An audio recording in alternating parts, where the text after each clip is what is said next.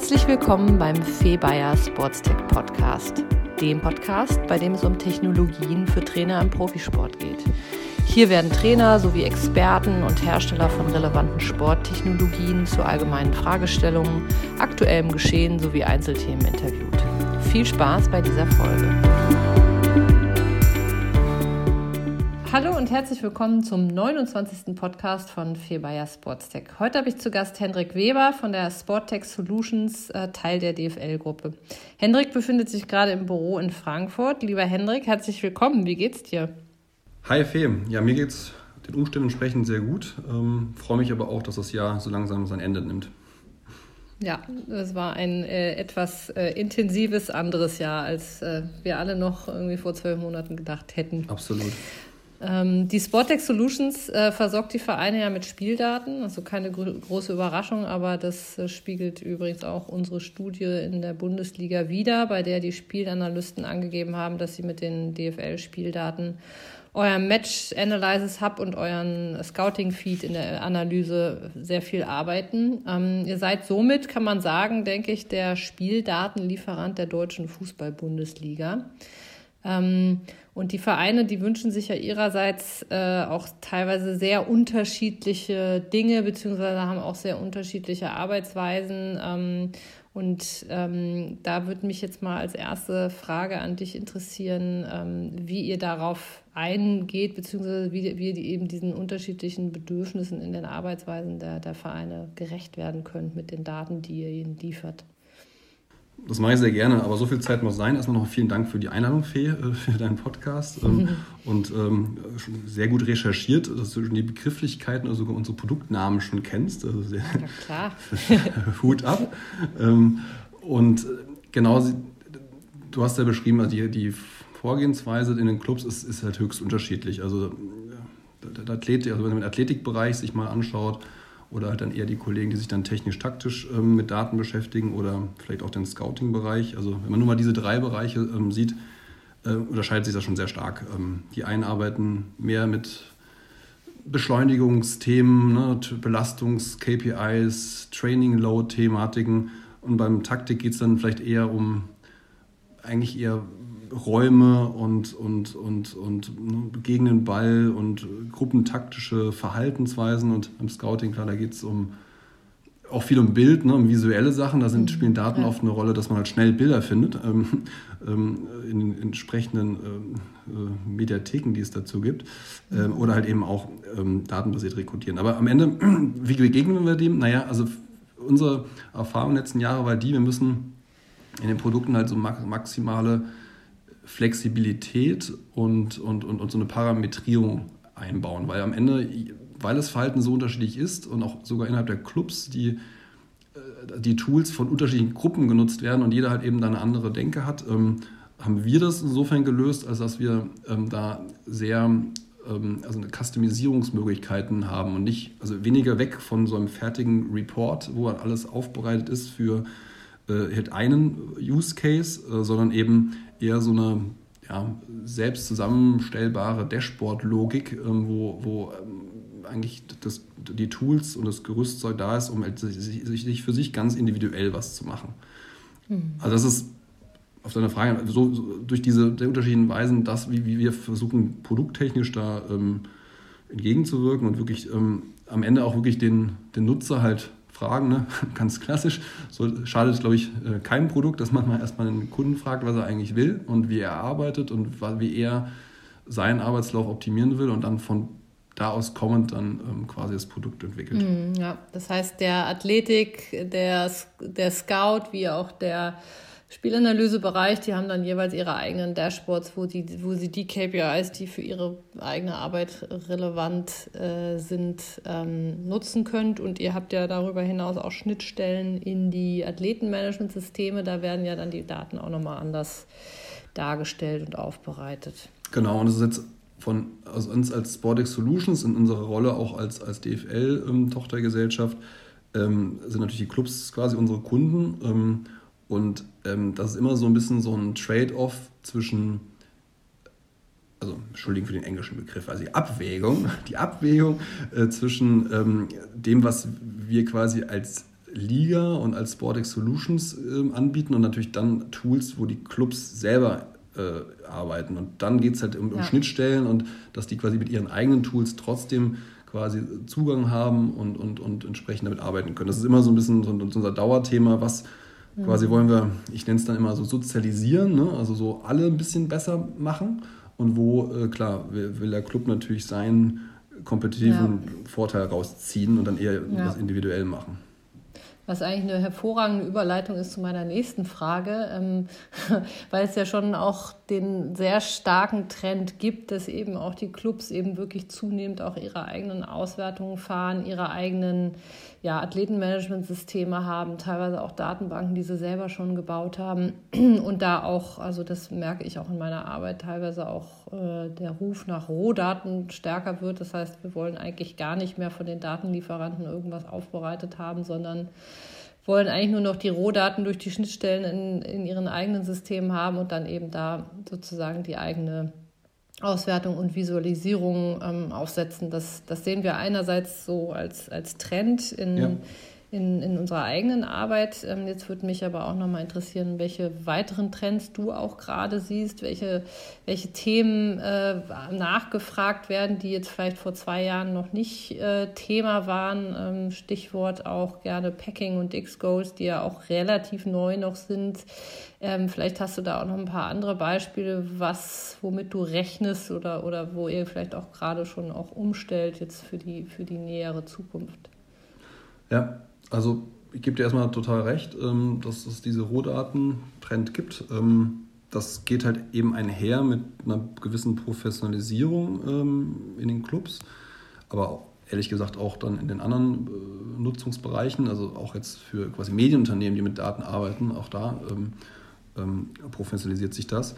Also sprich, man, man kann halt überhaupt mit Rohdaten umgehen. Ne? Man hat entsprechend Personen dann, dann mal vielleicht auch eingestellt, äh, die dann auch aus der Schiene kommen oder man hat auch einfach das, sag ich mal, die, die Architektur, IT-Architektur im Hintergrund, das überhaupt machen zu können. Das war vor zehn Jahren, als wir da anfingen, halt noch nicht der Fall. Deswegen absolut, also der, der, dieser Trend gibt es. Ähm, und wenn man halt erstmal Rohdaten hat, genau, dann will man natürlich damit irgendwie schöne Sachen machen. Ähm, da gibt es sicherlich tendenziell einmal den Trend, dass diese, sag ich mal, Positionsdaten halt ein höheres Gewicht bekommen, wenn man jetzt mal sich die zehn, letzten zehn Jahre anschaut. Also die gibt es knapp, würde ich sagen, mal seit zehn Jahren.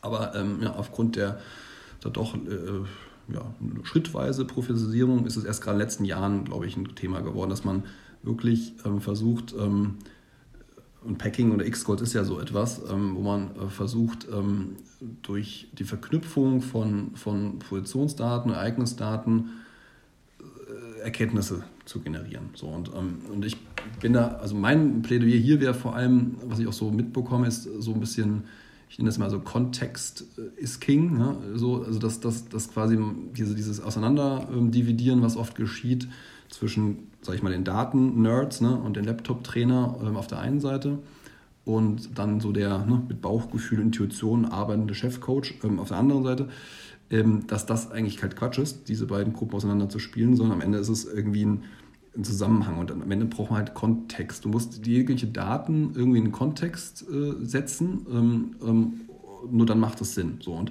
wenn jetzt, ne, also beispielsweise X Goals nimmst ähm, und irgendwie dann eine bessere, quasi einen besseren Proxy hast für eine Torwahl, also für eine Torchance, ähm, dann ist das erstmal schon mal auch ganz gut und damit kann man Dinge machen, aber wie, wie kannst du das halt kontextualisieren?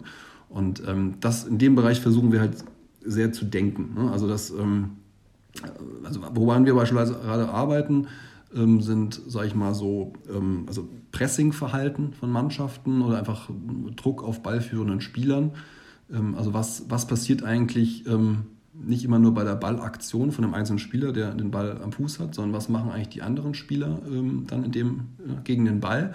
Und das, da brauchst du halt Positionsdaten für, weil in der früheren Ereignisdatenwelt ähm, na, wurden nur die Ballaktionen immer erfasst und das, was die anderen 20 Spieler gemacht haben im gleichen Moment, war halt ähm, Black Box quasi. Und durch die Positionsdaten hast du halt diesen Informationsgehalt und den musst du aber halt irgendwie kontextmäßig verarbeiten. Ne? Also was, was, was heißt dann genau ein Pressingverhalten? Und also so in diese Richtung denken wir. Ähm, ähm, und das andere ist so ein bisschen, ähm, gerade ein bisschen mehr was für, für Athletik ähm, und, und, und dem Bereich, dass, dass wie kriegt man quasi aus den jetzigen Daten, aus der Datenqualität, die halt aus, aus, aus den Systemen rauskommen, die wir jetzt haben, wie kriegt man dann wirklich äh, relevante Informationen für, für Belastungssteuerung her? Äh, und das ist dann, dann reden wir halt dann doch auch über sehr technische Dinge. Also wie kriegst du, also jeder Provider filtert halt die Daten in einer gewissen Weise und je nachdem, wenn du halt gerade eine, die, die, die Sprints dich interessieren oder gerade im High-Intensity-Bereich die, die, die, relevant, also die, die, der Mehrwert der Daten hergibt und da aber komischerweise irgendwelche Glättungsfilter drüber laufen, wo du die Spitzen weggekappt bekommst, dann, dann, dann ist es halt schwierig, mit denen zu arbeiten. Und, das wär, unsere Aufgabe ist da so ein bisschen zu gucken, wie, mit was maximale Informationsgehalt kriegst du aus der aktuellen Technologie, die halt aktuell vorherrscht. Aber lass uns jetzt mal so ein bisschen ähm, äh, beantwortet ein bisschen hoffentlich deine Frage, ähm, ähm, womit wir uns da auch jetzt so trendmäßig ähm, gerade beschäftigen. Sehr spannend, äh, Henrik. Ähm, wie sehen denn die Spieldaten von morgen aus, wenn wir jetzt noch mal ein bisschen weiter in die Zukunft blicken? Auf jeden Fall qualitativ immer besser, weil einfach die Technologien besser werden und ähm, alles genauer und besser wird. Ich denke, das Thema Latenz ist immer ein wichtiges mhm. Thema. Ähm, einfach, es geht der Trend immer mehr zu einer Live-Verfügbarkeit und ähm, jegliche so neueren KI, AI-Anwendungen sind, sind, sind, super spannend, aber sie haben oft das Problem, dass sie noch ein bisschen Latenz, äh, also zu viel Latenz einbauen. Also ich glaube, ne, der, der, Trend ist ganz klar, in, irgendwann in Millisekunden Latenz reinzukommen. Mhm. Ähm, dann hätte ich gesagt, so Trend so Stichwort 3D-Daten. Also jetzt ne, aktuell sind wir jetzt äh, so ganz gut XY und schon so ein bisschen Z-Koordinate, aber vielleicht ähm, kriegt man halt noch mehr Datenpunkte hin. Also wenn das jetzt ne, über kamerabasierte Systeme, aber auch theoretisch über, über Variables, ähm, mehr, mehr Punkte am Körper und wo du dann quasi Körperrotationen, Ausrichtungen und solche Dinge noch mit, mit abdecken kannst. Also ich glaube, das sind so einige Sachen, wo, wo es hingeht und ähm, bin aber auch, also ja, wir versuchen da immer recht nah dran an den Entwicklungen zu sein, aber müssen natürlich immer in der Rolle, die wir jetzt für die DFL als Dienstleister ausüben, auch immer gucken, dass wir das halt ähm, breit in der Bundesliga bei 306 Spielen anwenden, was auch wirklich funktioniert. Und ja, ähm, ja. sag ich mal, die ganz innovativen Dinge versuchen uns auch äh, zu, immer mit zu beschäftigen, aber dann eher so auf einer Innovation-Fallstudienebene. Hm, ja, ja, ja. Es gibt ja aus der Premier League und aus der La Liga auch diese Beispiele mit Intel TrueView. Das ist ja wahrscheinlich auch so ein bisschen das, wo du gerade so ein bisschen hingedeutet hast, dass du dann eigentlich in so ein, so ein 3D-Modell vom, vom Spieler mehr oder minder live erzeugen kannst, ne? Genau, also du hast einmal dieses also, so Volumetric-Video, wo du wirklich aus Pixeln dann Datenwolke dir so ein Mesh bildest und du das dann nachbildest. Mhm. Oder halt, was ich auch sagte, dass du einfach ähm, erstmal nur, keine Ahnung, äh, die, die ähm, Schultern, ähm, ne, die Gelenke und so, also einfach 20, 30 Datenpunkte statt nur den Schwer Körperschwerpunkt zu, abzudecken ja. und da, ja. darüber dann Avatare zu legen. Äh, genau, aber das, das, das, da werden Dinge kommen, weil die sind ja, dann nicht nur für den Sport, sondern gerade auch in einem medialen Umfeld natürlich höchst spannend. Ja, sowohl als auch. Also das sieht man ja auch, wenn man mal so schaut, was so im Bereich Computer Vision, AI passiert. Andererseits aber auch, was die Kameras mittlerweile an Auflösung haben. Und da haben wir, glaube ich, auch noch nicht das Ende der Fahnenstange erreicht. Ähm, also ich glaube, das sehen wir auch nicht nur im Sport, sondern wirklich einfach durch diesen Technologie, äh, durch diese rasante Technologieentwicklung auf den e-, beiden Ebenen, die ich gerade erwähnt habe, einfach eine rasante ja. Veränderung. Und ähm, das, also das zeigen auch meine, all meine Gespräche mit den Vereinen. Das liegt total nahe, auch äh, die taktischen, technischen Daten mit den Performance-Daten übereinander zu legen und eigentlich auch mittel- bis äh, langfristig das alles nur noch optisch zu machen. Das ist auf jeden Fall auch ein ganz starker Trend und auch ähm, was, was schon sehr viel nachgefragt wird. Genau, und wie du ja auch mit deinen, also wie du es ja weißt, dass du da auch unterwegs bist, also gerade auch so Richtung Verletzungsprävention, ne? weil das ist, ja. das ist immer so ein Thema, was, äh, was oft äh, schon lange diskutiert wird, aber natürlich irgendwo dann man datenmäßig an Grenzen kommt, aber wenn man es halt eben dann schafft, dann doch äh, in diese 3D-Welt zu kommen, dann bist du halt dann viel näher an, an, an Biomechanik dran und, ja. äh, und, und entsprechend, ja. ja, also insofern. Ja. Ja, das wird nochmal sehr spannend, beziehungsweise ich glaube, so weit sind wir da noch gar nicht, nicht mehr von entfernt, dass wir das dann auch tatsächlich so im Trainingsalltag nutzen können. Ähm, ich würde, bevor ich gleich nochmal speziell auf das äh, Thema Innovation mit dir eingehe, würde ich gerne nochmal so einen Schlenker machen. Ihr habt ja in den letzten Wochen relativ viel News gehabt, weil ihr eben neben eurem Kerngeschäft ähm, auch ein paar andere Themen macht. Unter anderem habt ihr jetzt eben kürzlich mit Delta Tre fusioniert. Mhm. Vielleicht kannst du uns da auch noch mal einen, einen Schlenker machen, äh, was der Hintergrund dieser Fusion ist, beziehungsweise was da eben jetzt auch die Zielsetzung ähm, dabei ist. Ja, sehr gerne. Also die Spodex Solutions ist ja vor knapp vier Jahren gegründet worden ähm, als, als quasi DFL-Tochtergesellschaft wo wir quasi so ein integraler Bestandteil der, der sportlichen, auch wie auch medialen Wertschöpfung für, für die DFL waren. Ne? Also einfach äh, Sportcast produziert das Bild und äh, wir eben die Daten und am Ende kommt ein Medienprodukt raus. Ähm, und das haben wir, ähm, also das ist der Medienproduktteil und in der sportlichen Wertschöpfung meine ich eben alles das, was wir halt für die Clubs ähm, äh, machen. Und das war insofern so, so erfolgreich, dass wir mehr und mehr auch andere Ligen und Verbände auf uns zugekommen sind und dann können wir nicht eigentlich, können wir auch so ähnliche Dinge auch mit euch machen. Und uns waren dann ein bisschen die Hände gebunden, weil wir am Ende natürlich dann doch irgendwie äh, als DFL-Tochterunternehmen da ähm, nicht ausgerichtet für waren. Insofern ist jetzt mhm. das, was jetzt sich verändert hat, ist, dass wir einen zweiten großen Gesellschafter haben, ähm, neben der DFL noch die Delta Tre ähm, und wir eben einfach die Produkte und Services, die wir jetzt auch im Rahmen der DFL in den letzten Jahren entwickelt haben, auch ähm, für andere Ligen, andere Verbände, Medienunternehmen oder sonstige Interessenten auch anbieten und verkaufen. Mhm. Das heißt konkret aber die Spieldaten, die im Moment ausschließlich noch von der DFL aufbereitet und, und ausliefert, werdet ihr auch in Zukunft äh, für andere Ligen in der Form oder in ähnlicher Form äh, äh, aufbereiten und, und ausliefern. Habe ich das richtig interpretiert? Ja, genau. Also es ist ein, man muss immer unterscheiden ähm, zwischen quasi ähm, also den Daten selbst, die wir jetzt für die DFL erheben und äh, die, die Daten gehören der DFL. Ähm, das heißt, wir, also, ne, es gibt auch ein, eine Möglichkeit, dann über die DFL-Daten zu kommerzialisieren, aber das ist gar nicht so der mhm. Fokus, sondern der Fokus ist eher die ganzen Technologien, die dafür notwendig sind, halt die Daten zu erheben, diese ähm, ähm, Methodiken, äh, Software, Hardware-Geschichten in andere, in andere Ligen zu implementieren. Also zum Beispiel mhm. ähm, äh, gibt es die Schweizer Fußballliga oder auch für die FIFA werden wir als Sportex Solutions jetzt in den nächsten Jahren die dabei unterstützen die, bei der Datenerhebung. Das heißt, die machen immer noch die Datenerhebung mit ihren eigenen Leuten, aber die Software und die Hardware, auf, auf Basis das basiert, kommt dann von uns. Und, hm, okay. Und das, also mit Hardware ganz konkret die Kameratechnik, die ihr dann da auch ins, ins Stadion stellt. Genau, Kameratechnik oder so Touch-Panels, wo wir quasi dann die Erfassungssoftware drauf haben, wo man dann, ne, wo dann in der Live-Situation Operator sitzen und, und was klicken.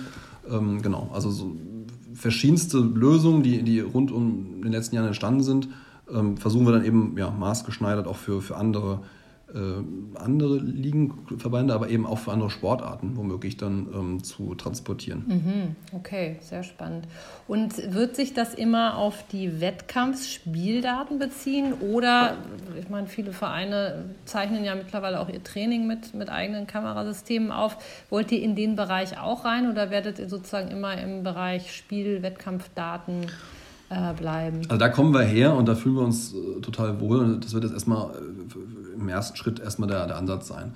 Ähm, klar, aber wenn, wenn natürlich gerade für, für Trainings, also ich will das nicht ausschließen, aber ich glaube jetzt im, im ersten Schritt kommen wir eher aus dieser Logik, wie können wir quasi genau Wettkampfdaten so für Liga, Verbände, für, für größere Verbände organisieren äh, und weniger jetzt quasi so das Trainingsbetrieb zu, zu monitoren ja, und so. Ja da gibt es andere, die da viel machen, ähm, vielleicht wo man eher auch wieder kooperieren kann und das eben diese mhm. Verknüpfung von quasi den Wettkampfdaten und den Trainingsdaten zu optimieren. Solche Dinge kann ich mir sehr gut vorstellen. Ähm, genau, ansonsten ähm, fokussieren wir uns, glaube ich, erstmal darauf, was wir auch in den letzten Jahren gemacht haben. Mhm, ja, macht Sinn.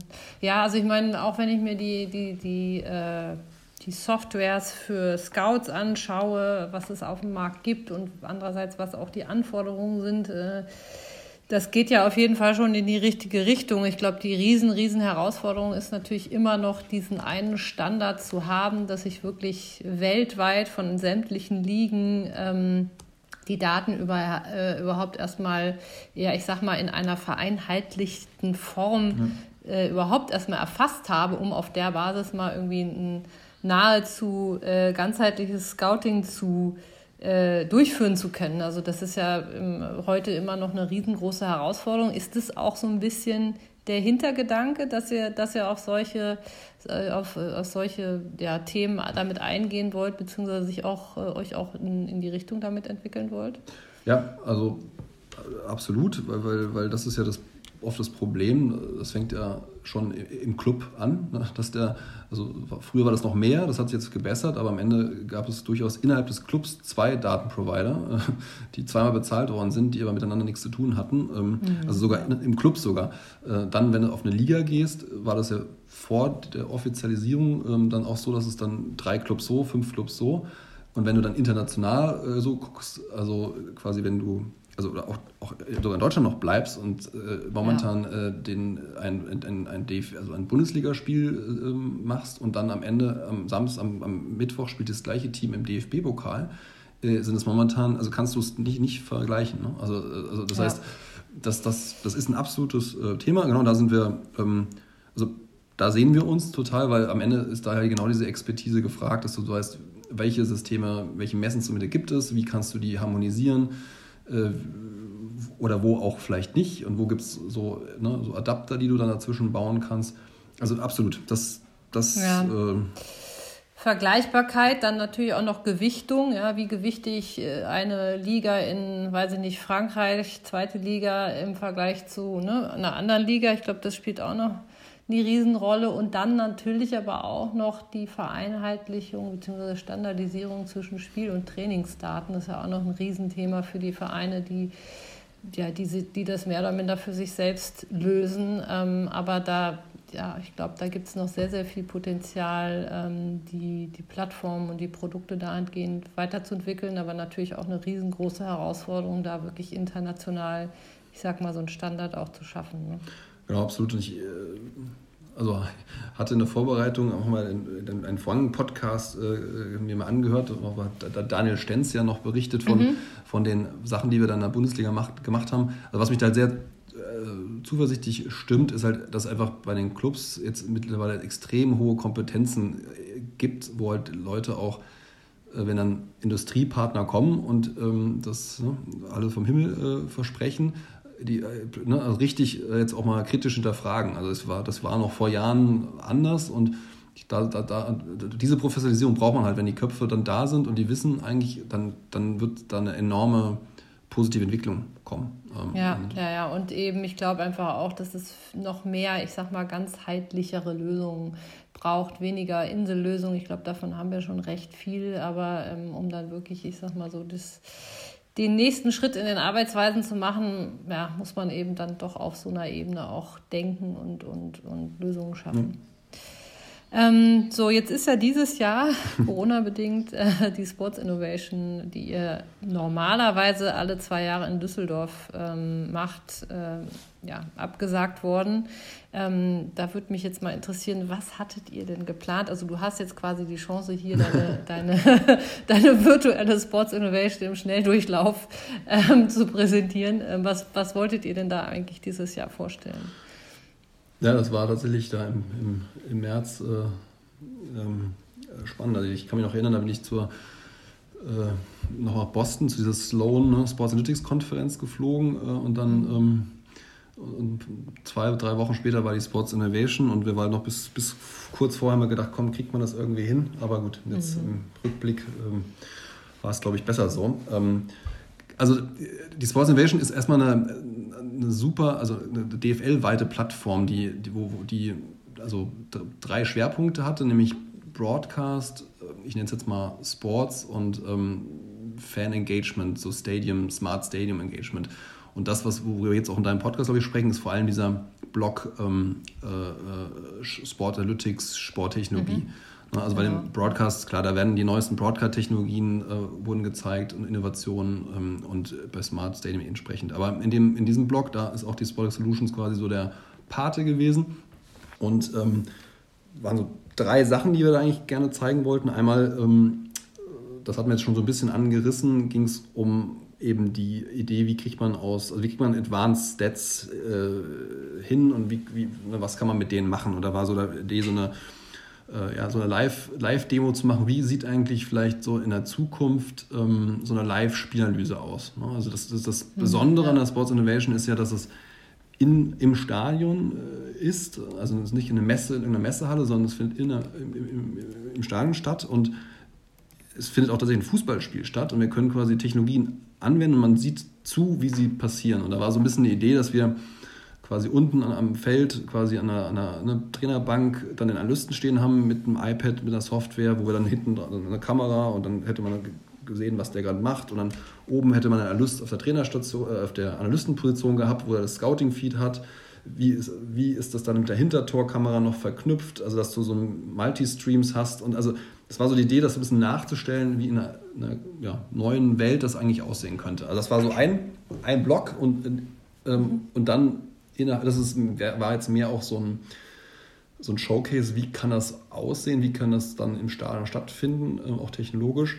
Das andere war wirklich, was findet dann auf dem iPad quasi statt, also wie kriegst du, kriegst du Live-Positionsdaten rein, die du dann mit ähm, für eine Halbzeitansprache beispielsweise oder so also wirklich zeitnah dann kriegst und dann oder sogar dir schnelle einen Highlight-Clip machst und sogar an die Bank einen, einen mhm. kurzen Clip runtersagst und hier Trainer, hier, das ist genau die Szene, da haben wir ein Problem, da ne, stand, standen wir zu hoch, was auch immer. Aber dass man wirklich in der Live-Situation sehr schnell ähm, ähm, quasi die, das technologisch so hinbekommt, dass man tatsächlich ins Spiel eingreifen kann. Ne? Also das ist, mhm. das ist ja so ein bisschen die Vision. Ich meine, das ist, vielleicht bleibt es auch ein bisschen immer eine Vision, weil im Live, ne, also vieles ist dann halt auch äh, ja, ne, nicht alles steuerbar und der Trainer sagt dann auch irgendwann, ähm, ich brauche jetzt eher eine, eine, eine, emotionale Ansprache und brauche jetzt hier kein, ähm, ne, kein, kein Datengedöns. Ähm, so deswegen, aber trotzdem glauben wir daran, dass das in diese Richtung gehen kann. Diesen Showcase ähm, hätten wir das gezeigt, das war das zweite.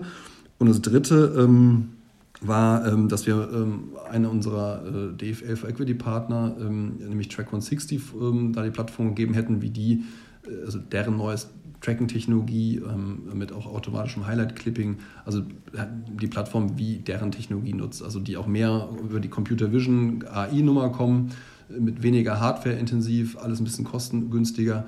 Ähm, das wäre so ein dritter Showcase gewesen. Hm, okay. Wird das jetzt äh, auf die nächste Sports Innovation vertagt? Muss man mal schauen, ne, ob das dann noch äh, vom Timing passt, beziehungsweise wann findet die denn jetzt überhaupt statt? Das ist jetzt noch nicht terminiert, aber ja. Ähm, ja. genau, und so schnell und dynamisch wie das ist, ähm, wenn wir schon zwei Jahre dann weiter sind, dann wird es bestimmt genau. noch, noch spannende neue Themen geben. Ja, ich hoffe auf jeden Fall, dass wir vielleicht nächstes Jahr das nachholen können. Ja, absolut. Ähm, welche anderen Innovationen und neuen Technologien siehst du noch im Fußball? Jetzt hm, beispielsweise mal auch der Bereich Officiating bzw. Fußballregeln? Ja, also da hat es in den letzten Jahren auch eine äh, starke Öffnung halt zur Technologie gegeben. Also das mhm. Fußball hatte ja vielleicht auch seinen Charme daran gehabt, dass man sagte, komm, man ändert sehr langsam und äh, sehr wenig, weil es bleibt immer so, dass das Kern des Fußballs, wie wir es seit Jahrzehnten kennen. Also ich habe selbst auch andere Sportarten lange betrieben. Also da, also ich, nehme mal Hockey als Beispiel. Da wurde quasi in der Hockeysaison äh, drei Regeländerungen und dann in der Zwischenrückrunde nochmal drei neue Regeländerungen gemacht. Das, das, ist so das andere Extrem vielleicht gewesen. Ja, ähm, Im ja. Fußball lebt ja auch davon, dass es sehr einfach und, und, und, und ja, kontinuierlich bleibt. Aber dennoch ist ja viel passiert. Also am Ende öffnete sich das ein bisschen mit der Torlinientechnologie. Dann kam der Videoassistent dazu, ähm, was aus meiner Sicht die größte Regelinnovation seit Jahrzehnten war und ist. Ähm, und dadurch, dass jetzt plötzlich ähm, quasi der Schiedsrichter ja auch dann Bilder bekommt, worauf er nochmal seine Entscheidung dann sich äh, anschauen kann, ist natürlich dann auch die Öffnung der technischen Zone entstanden. Also früher war ja in den Statuten verboten, in der Coaching-Zone irgendwelche Technologie zu haben. Ähm, das wurde jetzt auch mhm. in diesem Kontext ja dann geöffnet. Das heißt, jetzt sieht man das ja auch äh, häufiger, dass dann der Co-Trainer ne, auf sein iPad guckt oder ne, bei allen äh, kritischen Entscheidungen rennen ja, plötzlich hast du alle Co-Trainer äh, äh, über dem iPad äh, liegen und die gucken sich die Szene an. Ähm, und das wird aber natürlich mehr kommen noch, also weil, weil dann ja. irgend, also auch die Sprachverbindung äh, vom Co-Trainer zum Analystin oder zu der, zum Medical-Team ist ja jetzt mehr und mehr gang und gäbe. Also das, ähm, und das kommt aber originär eigentlich aus dieser, ne, aus dieser, sag ich mal, äh, Öffnung, dass eben nicht dieses Spiel nicht angefasst werden darf technologisch, sondern dass, dass, dass irgendwie Technologie da auch stattfinden muss. Und ja, ähm, ja. das ist eine sehr spannende Entwicklung, die da in den letzten Jahren ähm, stattgefunden hat und mal gucken, ähm, wo die noch hingeht. Ja, ja, ich freue mich auf jeden Fall, dass der Fußball daran partizipiert, weil, wie du eben auch schon selber gesagt hast, man kann jetzt nicht behaupten, dass der äh, deutsche Fußball da der weltweite Innovationsführer bisher war. Ähm, aber wir, wir partizipieren an diesen Entwicklungen und ich finde auch gerade die DFL geht da als Liga auch mit großen Schritten voran. Und ja, ich bin gespannt, was da noch so alles entstehen wird. Genau, also diese, diese Unterscheidung würde ich schon gerne nochmal akzentuieren, nämlich glaube ich tatsächlich der weltweite Fußball, also was jetzt von IFAB oder so kommt, das ist eher sehr konservativ. Ich glaube tatsächlich, die DFL oder jeder deutsche Fußball hat sich da eher hervorgetan als Innovationstreiber. Ne? Also wir waren die Ersten, die da, die da in diesen mit der FIFA, in Expertengruppen, in quasi in diesen ganzen Pilotthemen da, dabei waren, wo auf Basis dessen dann überhaupt diese Projekte weltweit ausgerollt worden sind. Insofern. Ja, ja. Ja, ich glaube, ich habe jetzt auch eher so ein bisschen die Vereinsebene im Hinterkopf gehabt. Ich kriege ja auch ähm, durch, durch die Kollegen mhm. in Amerika relativ viel mit, wie die in der MLS arbeiten. Ähm, das ist schon ganz spannend. Mit, da wird schon auch mit einer anderen Geschwindigkeit äh, und auch sicherlich mit einer anderen Haltung ähm, Technologie, ich sag mal, genutzt und ausprobiert. Das ist stark auch ein kultureller Aspekt, der da eine Rolle spielt. Ne? Aber das ist sicherlich auch ganz spannend. Und mit einer sehr, mit einer sehr hohen Investitionsbereitschaft. Ja, ne? genau, das, genau, das, kommt, genau. das kommt halt auch immer hinzu. Genau. Und, ähm, genau. Aber, aber ja, Deutschland macht da auch ähm, gute, gute Schritte und ähm, ja, ich bin da generell sehr, sehr positiv und optimistisch. Ja. Mit dieser Folge verabschiedet sich jetzt übrigens der Podcast auch in die Winterpause. Ähm, die nächsten Folgen erscheinen dann wieder so ungefähr in der zweiten Januarhälfte. Deswegen, ähm, Hendrik, du bist ja jetzt quasi der letzte Gast äh, in diesem Jahr. Ähm, das heißt, ich muss jetzt leider auch mal mit dir ähm, einen kleinen Jahresrückblick tätigen und äh, schnapp mir jetzt mal oder setze mich jetzt mit dir mal an den virtuellen Plätzchenteller um, um äh, da kurz mal drauf zurückzublicken. Ähm, ich würde es gern unerwähnt lassen, ich kann es aber nicht unerwähnt lassen. 2020 wird als ja, das Corona in die Geschichtsbücher eingehen, das Corona-Jahr in die Geschichtsbücher eingehen. Sicherlich ein noch nie dagewesenes Ereignis für uns alle, privat, beruflich. Äh, eigentlich gibt es keinen Bereich, der davon nicht beeinträchtigt oder, oder, oder beeinflusst wurde. Ähm, lass uns doch mhm. einmal so ein bisschen auch an deinem persönlichen Rückblick auf dieses Jahr im Sport natürlich äh, ähm, teilhaben. Ähm, erzähl doch mal, wie du das alles wahrgenommen hast im, im Sport in diesem Jahr. Ja, ich hatte es ja gerade tatsächlich, äh, hatte ich ja gerade die Erinnerung an, an, an, an diese Sloan-Konferenz. Also ich war ja im März ähm, und ähm, da war das dann schon, da fing es schon so komisch an. Also eine große Konferenz und ähm, plötzlich hieß es dann ja hier die ne, College Basketball Final Four äh, werden äh, quasi abgebrochen und es war, ne, also das ist ein großes Ding, wie du weißt, ja. in den USA. Und dann bist du auf so einer Sports City Konferenz mit 2.000, 3.000 Leuten und, und äh, okay, hier passiert irgendwas. Ne? Und ähm, dann war ich noch am, äh, am Samstag war ich dann noch in, bei den Boston Celtics, mhm. äh, also in TD Gardens mhm. und habe noch NBA geguckt mhm. und dann äh, war dann äh, David äh, Gobert, also der, der glaube ich, meines Wissens dann der erste NBA-Spieler, der Corona-positiv getestet worden ist. Also der, ich, ich saß dann in der zehnten Reihe und da hat er dann noch gespielt. Und drei Tage später wurde er dann positiv getestet. Und dann fing das halt alles an. Ne? Und dann bin ich noch nie in meinem Leben in so einem leeren Flugzeug nach Deutschland Wann bist du, welcher, äh, welcher Tag war das, wo du zurückgeflogen bist? Das müsste ich jetzt nochmal genau. Aber es war äh, so 5. März. Ach so, okay, so früh noch, okay. Ja. Also es war noch halt ja. vor, vor dem Lockdown. Ja. Dann, dann, klar, dann aus meiner DFL-Perspektive ging es dann, dann schon los mit Abbruch Bundesliga, ja, so, und dann kam halt dann der harte Lockdown, dann, und dann ja, dann quasi plötzlich Licht aus. Eine, genau, Licht aus und, und was jetzt? und ähm, ja, da, da, wurde ja schon jetzt viel, ähm, viel darüber berichtet, ähm, aber es war jetzt sicherlich ähm, echt eine intensive Zeit und, und, war alles sehr geprägt natürlich von dem Restart. Ne? Also wie kriegt man das hin, dass, dass man dann wieder den Ball zum Rollen bekommt, wo wir ja auch ähm, also ne, wo dann irgendwo insgesamt als DFL-Gruppe man da äh, also wirklich toll zusammengearbeitet hat. Und dann, klar, dann, dann, war, war dieser Sonderspielbetrieb da und dann ähm, hat man eigentlich so, war man eigentlich ganz happy, dass das ganz gut funktioniert hat. Und dann im Sommer ähm, ja, hat es das ja auch noch in Deutschland oder insgesamt die Infektionszahl also ein bisschen beruhigt und hatte so das Gefühl, dass, äh, ja, dass das ähm, vielleicht normalisiert sich das Leben dann doch ein bisschen, aber es war relativ klar, dass dann auch in den Vorbereitungen dann für die neue Saison ähm, wir ähm, alles andere als Normalität haben. Ähm, tatsächlich war dann, wo ich auch selbst persönlich dann äh, beteiligt war, auch ähm, mit der Entwicklung des Zuschauerkonzepts. Ne? Also überlegt haben, okay, ähm, Sonderspielbetrieb ist zwar gut, um, um den Laden äh, am Laufen zu halten, ähm, aber mit Zuschauer ist halt eigentlich deutlich besser.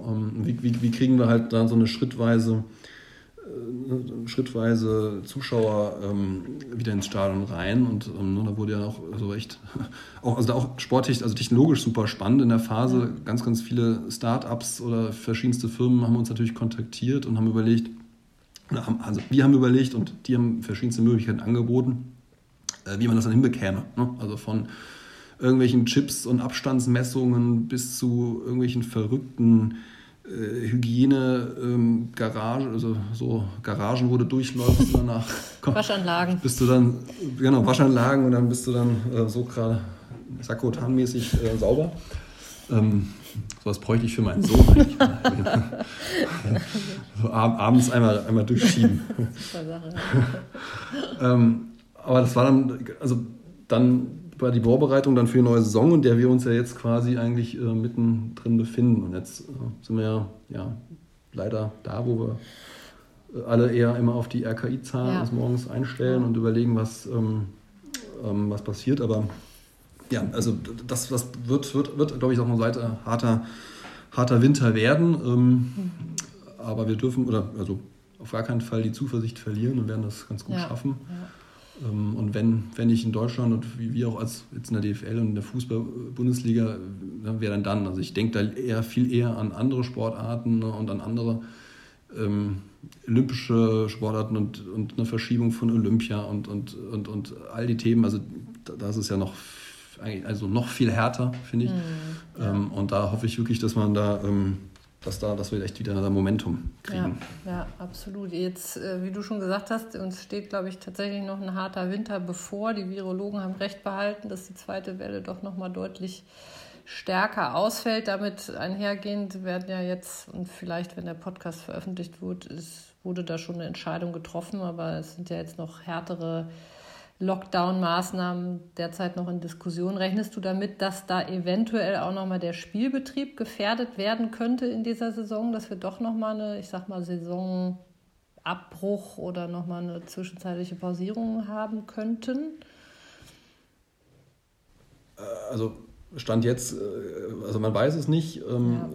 Ähm, äh, man muss halt hier mal klar nochmal, auch da wurde ja schon viel drüber gesprochen, aber nochmal klar hinweisen, dass ähm, am Ende der rohe Spielbetrieb, Sonderspielbetrieb, wie wir ihn dann aufrechterhalten, am Ende eine Berufsausübung ist. Ne? Und wenn wir, also wenn der Lock politisch ähm, der Lockdown heißt, keiner darf mehr sein Haus äh, verlassen, um auch zur Arbeit zu gehen, dann, ne, dann ist dann die Lichter aus. Aber so wie ich das jetzt bisher verstanden habe, auch die schärferen Lockdown-Maßnahmen ähm, gehen wir davon aus, dass das nicht den, den, den Spielbetrieb betreffen wird. Mm, ja, gut, was wir natürlich jetzt schon gesehen haben, ähm, auch in anderen Sportarten, ähm, dass es dann eben eine Mannschaft trifft ähm, und die positiven Corona-Fälle da sind, äh, wo es ja auch noch gar nicht so viel äh, Daten zu gibt. Ähm, ihr habt aber nichtsdestotrotz eine Kontaktzeitenstudie durchgeführt, wo es eben, glaube ich, genau auch um diese Fragestellung geht, wie hoch ist eigentlich die Wahrscheinlichkeit, dass sich in innerhalb eines Spieles äh, auch mannschaftsübergreifend ähm, in der eine Corona-Infektion stattfinden kann. Ähm, da würde ich jetzt ja. gerne zum Abschluss nochmal mit dir über die Kernerkenntnisse dieser Studie sprechen. Sehr gerne. Zum Abschluss nochmal was ganz leichtes, virologisch, statistisch äh, leichte Kost.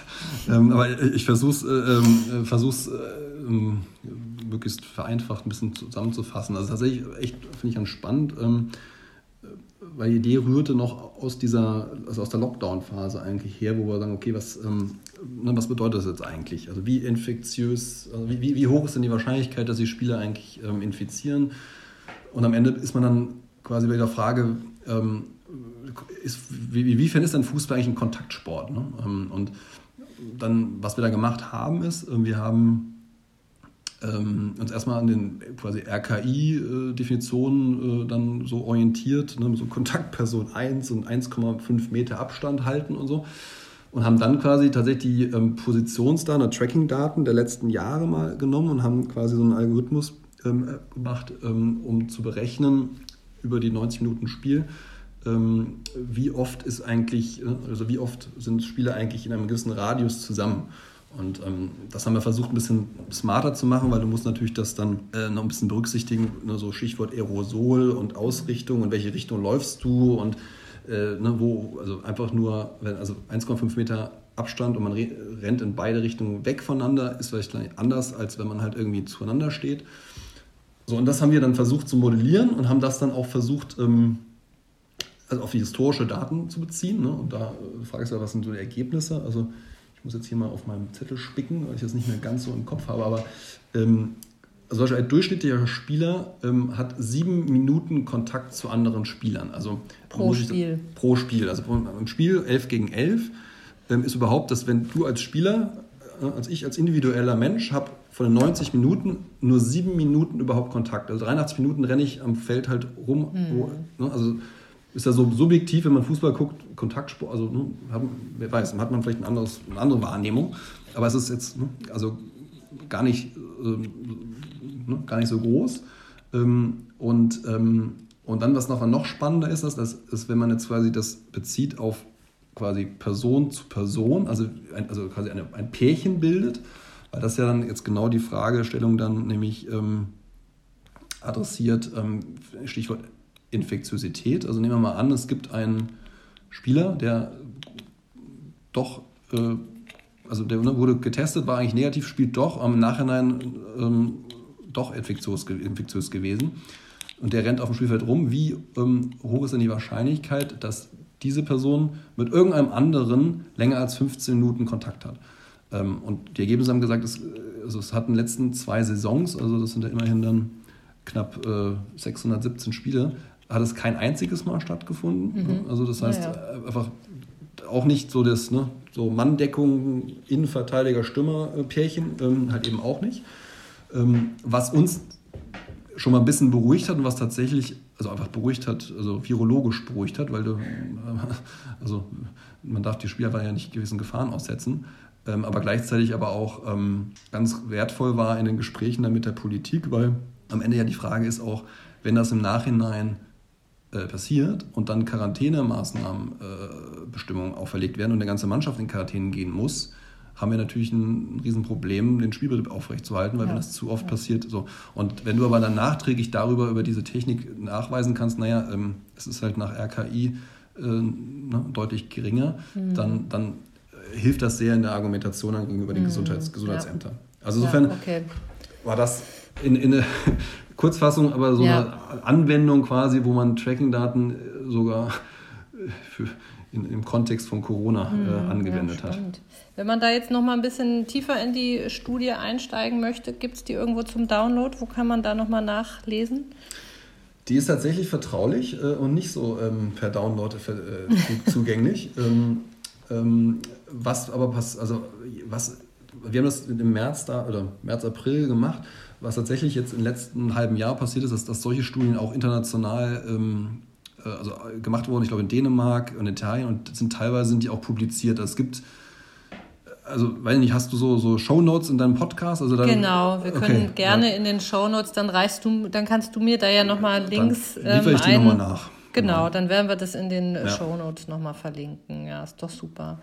Ich gerne. So, dann sind wir eigentlich schon am Abschluss. Ähm, nach dem Rückblick kommt natürlich der Ausblick, den ich jetzt auch noch zum äh, abschließend mit dir äh, äh, nehmen möchte. Ähm, ja, was sag, erzähl doch mal, wie, wie geht es weiter im Sport, wenn Corona dann mal vorbei ist? Also, ja, ich, wenn wir was in den letzten irgendwie zwölf Monaten irgendwie jetzt gelernt haben oder, oder, uns angepasst haben, ist so ein bisschen auf Sicht fahren. Ne? Deswegen finde ich, total, das find ich total schwer, ähm, jetzt auch immer dann so ähm, schon die Prognosen abzulegen. Aber ähm, also meinst du so ein bisschen, was, was man jetzt auch ähm, aus Corona gelernt hat oder einfach nur, was jetzt ansteht? Äh, naja, eigentlich äh, ja auch. Also werden wir nach Corona zu dem äh, mhm. zurückfinden, wo wir vor Corona standen? Oder werden wir durch Corona tatsächlich Dinge anders machen? Oder vielleicht gibt es Dinge nicht mehr, ja. was auch immer dir da einfällt? Ja, also meine ganz persönliche These ist, dass also ich, ich kann noch diese nachhaltige Veränderung Corona kann ich noch nicht erkennen, ähm, mhm, weil ich ja. nehme ich nehm das so wahr, äh, halt Krisenmodus, alle versuchen irgendwie jetzt ne, also durchzukommen und äh, Scheuklappen auf und irgendwie gucken, wo man bleibt. Und so dieses dieses Reflektieren und wirklich sagen, hey, was können wir denn jetzt daraus auch lernen und strukturell wirklich nochmal ganz äh, ne, neu denken, da, da, bleibt hier und da fast zu wenig Zeit. Also ich, ich bin da zuversichtlich, dass das, also ich, auf jeden Fall wird das irgendwie ein, äh, eine Auswirkung haben. Ich, ich, tue mich nur noch schwer, das so abzuschätzen. Also, hm, ja, rein jetzt, äh, also aus wenn man das Sportsystem als Wirtschaftsfaktor nimmt, dann ist ein Fakt, dass einfach extrem viel Geld äh, verloren gegangen ist und noch verloren gehen wird. Ne? Also ja. gibt es ja verschiedene Rechnungen, von, ne? die in die Milliarden gehen. Und das Geld ist schlicht nicht mehr im Kreislauf. Und wenn halt das Geld nicht im Kreislauf ist, dann hat das eine Implikation auf alles Mögliche. Ne? Also deswegen, also das, das ist, glaube ich, das wird so sein. Ähm, mhm. So, das ist so eher vielleicht der negative Teil. Äh, auf der anderen Seite ähm, hat die Erfahrung ja auch gezeigt, wenn man ähm, manchmal auch mit weniger Geld umgehen muss, dann muss man innovativ und äh, ne, vielleicht auch effizienter mit umgehen. Und wenn das dann wiederum eigentlich dazu führt ähm, oder das ausstrahlt, dann ist das ja vielleicht eine, ein kleiner positiver äh, Nebeneffekt. Ja. Ne? Ja, also, ja, ja. Gut, wir werden es sehen, wir werden es nicht vorhersehen können de facto. Das klappt meistens nicht so. Ähm, aber ich denke auch, wir haben auch in diesem Jahr sehr, sehr viel gelernt, also auch im Positiven. Und es ist auf jeden Fall auch eine Chance, ein bisschen was von dem, was wir vielleicht für dieses Jahr etabliert haben und gelernt haben, auch mit über Corona hinaus äh, in die Abläufe und vielleicht auch Denkweisen zu integrieren. Absolut. Wir müssen positiv da denken, finde ich. Genau. Wir werden sehen. Ähm, jetzt verabschieden wir erstmal unsere Hörer und dann aber auch dich, lieber Hendrik, in die Vorweihnachts- bzw. Weihnachtszeit dann auch. Vielen Dank ähm, erstmal an die Hörer auch für dieses Jahr. Ähm, wir haben echt einen super, super schönen Wachstum mit unserem Podcast ähm, über diese letzten Monate verzeichnet, was uns zeigt, dass die Arbeit hier jetzt nicht völlig verkehrt zu sein scheint und machen dementsprechend weiter mit vielen neuen spannenden Gästen und Themen im nächsten Jahr. Ähm, ja, frohe Weihnachten, alles Gute auch in diesen schwierigen Zeiten. Ähm, und ja, auch für dich, lieber Hendrik, vielen Dank, dass du dir die Zeit genommen hast. Ich fand es ein sehr spannendes Gespräch. Wir haben relativ viele Themen ähm, uns angeschaut ähm, und da hast du uns echt gute konkrete Einblicke gegeben. Vielen Dank für deine Zeit und ähm, alles Gute an dich und frohe Weihnachten, wenn man das schon sagen darf. Danke dir auch, hat viel Spaß gemacht und auch dir frohe Weihnachten auf ein viel besseres 2021 als dieses. ja. okay. Mach's gut. Ja, tschüss. tschüss. Ciao.